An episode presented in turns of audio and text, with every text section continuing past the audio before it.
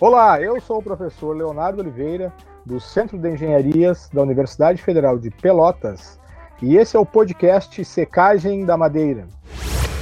Hoje temos a grata satisfação de receber o pesquisador Elber Carvalho, do Laboratório de Produtos Florestais, do nosso Serviço Florestal.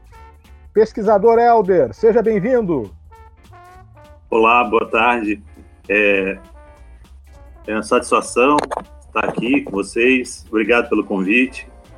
É, meu nome é Helder, sou analista ambiental do, do, do, Serviço Florestal e a gente trabalha, eu trabalho na área de secagem da madeira lá no Laboratório de Produtos Florestais.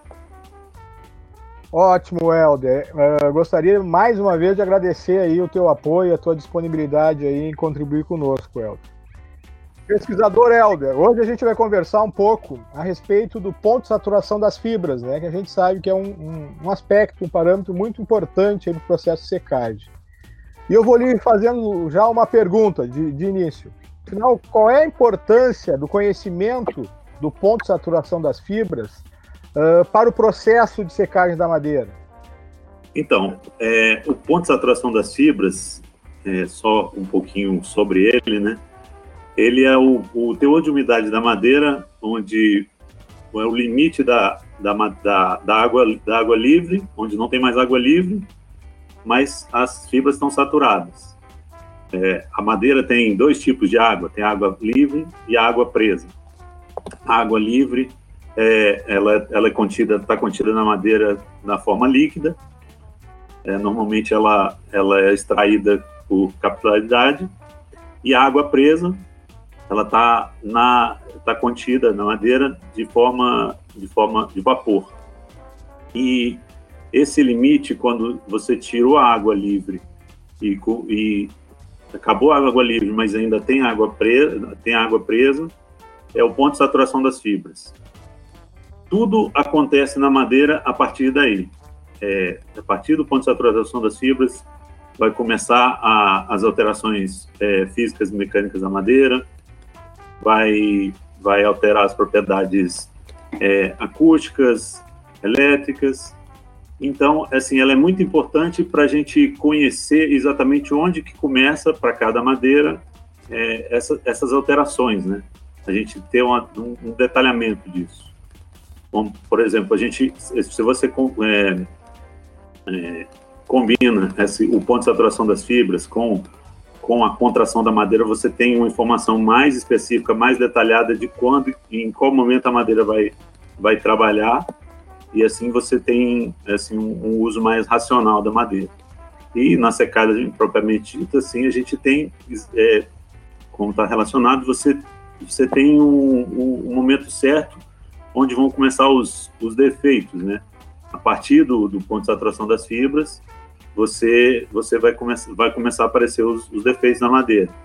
Então, é uma informação importante para a gente é, não só é, melhorar as características da madeira, como também fazer uma, é, uma secagem mais, mais eficiente, mais apropriada, mais detalhada, conhecendo os, os parâmetros mais pontualmente. Ótimo, pesquisador Helder. E, e mais especificamente, pensando na secagem artificial em estufa, o que, que você destacaria aí nesse aspecto quanto à, à importância do ponto de saturação das fibras para secagem em estufa? Então, na secagem em estufa, a gente tem o um controle dos parâmetros da secagem. Lá a gente tem o um controle da umidade relativa do ar, o controle do, do, do, da velocidade do ar, o controle da temperatura, que são os parâmetros importantes para conduzir a secagem.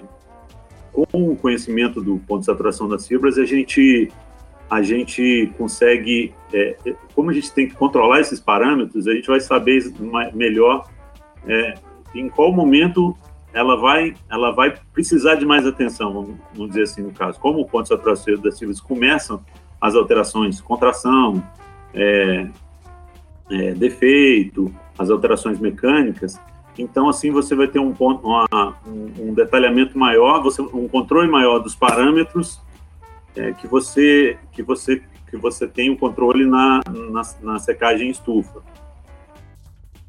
Ótimo, Helder. E, e quanto a, a, aos estudos que têm sido desenvolvidos no Laboratório de Produtos Florestais, vocês têm trabalhado com alguns estudos de ponto de saturação das fibras para madeiras tropicais, é isso, né? Poderia Sim. nos dar alguns exemplos aí de, de, dessas variações aí do ponto de saturação das fibras? Então, a gente está com um estudo, na verdade já começou já há um tempo, um estudo com, com 11 madeiras de, de da origem amazônica. É, a gente está com os resultados, assim, estamos trabalhando para publicar esses resultados, mas tem duas que a gente já publicou no, no, no, no Congresso, é, no Congresso no Paraná. É, ela, ela normalmente na literatura a gente trabalha a ponto de saturação das fibras como um valor genérico entre 30%, certo? Mas na literatura a gente tem variações que pode ir de 16 até 20%. É, nos estudos que a gente tem, a gente tem, por exemplo, a, a, a o pau santo com 24% de, o ponto de saturação das fibras. O pau santo é a Camequista inciformes. É, o pau santo é uma madeira pesada, ela tem 85, 0,85 gramas por centímetro cúbico de, de densidade básica. E em contraponto, a gente tem a fava paricá, que é a Balísia elegans. Ela tem uma densidade básica de 0,40 gramas por centímetro cúbico e o PSF dela é de 31,39%, o, o PSF que a gente obteve. Então, assim, a madeira mais pesada, a gente tem um ponto de saturação mais um ponto de saturação das fibras mais baixo, nesse caso aqui especificamente 24%, e, e, a, e a madeira mais leve, a gente tem um ponto de saturação mais fibras mais alto, 31%. Mas assim, de acordo com os estudos, tem indicação de madeira que pode, pode atingir, do, do nosso estudo, da pesquisa que a gente está fazendo, que pode estar tá atingindo 48% uma outra que pode, pode até, talvez, ultrapassar 50% de ponto de saturação das fibras. É assim, é um teor, é um, é um teor de umidade muito alto, né? principalmente quando a gente pensa em secagem, é, nesse caso, assim, complementando aquela segunda pergunta, que quando a gente tem esse detalhe do, do, do ponto, de saturação, do das fibras, onde tudo acontece, onde tudo começa, é, a gente se antecipa, né? o, caso de alteração dos parâmetros na, na, na, secagem em estufa. A gente tem que começar com uma, com uma umidade mais alta e abaixando devagarzinho, de acordo com, com o potencial de secagem e tudo mais. Se a gente força a mão demais, achar que está em 30%, ali já está acontecendo, já está aparecendo defeito antes mesmo da gente começar o processo. Então, assim, é interessante, é, é, é uma informação que complementa é, a, a, caracterização da madeira que a gente já faz no laboratório de produtos florestais. A gente tem 269 espécies né, caracterizadas. A secagem já, já a gente já fez testes de secagem em 188 delas. E, e assim, agora a gente está procurando aumentar essa informação, no caso, incluir o ponto de saturação das fibras. É, não só com relação à secagem, mas, como disse na primeira pergunta, em relação a é, a, a, as outras características, principalmente as físicas e mecânicas, né? a, principalmente no caso a, contração, né? vamos dizer assim. Bom, muito interessante, Helder, e fico até um pouco, uh, bem, achei bem interessante essa variação, né, desse ponto de saturação tão, tão ampla, né, porque a gente sabe que tem variações, mas a literatura é meio, é, é, é muito indicativa nessa faixa, 28, 30%, né, daí a gente vê uma amplitude aí muito maior, e certamente isso aí gera uma série de desafios também, né? Elaboração de programas de secagem, enfim. Uh, uma, uma última pergunta. Tu, tu, uh, vocês pode atribuir isso aí? Qual é a participação da massa específica, da densidade nessa relação? Uh, tem alguma relação com, com essa variação desse ponto de saturação das fibras? Então, é, um estudo que eu estou fazendo agora, que é, que é, que, é, a parte do, do meu mestrado, que é a gente fazer essa relação de, de, de densidade básica com o ponto de saturação das fibras.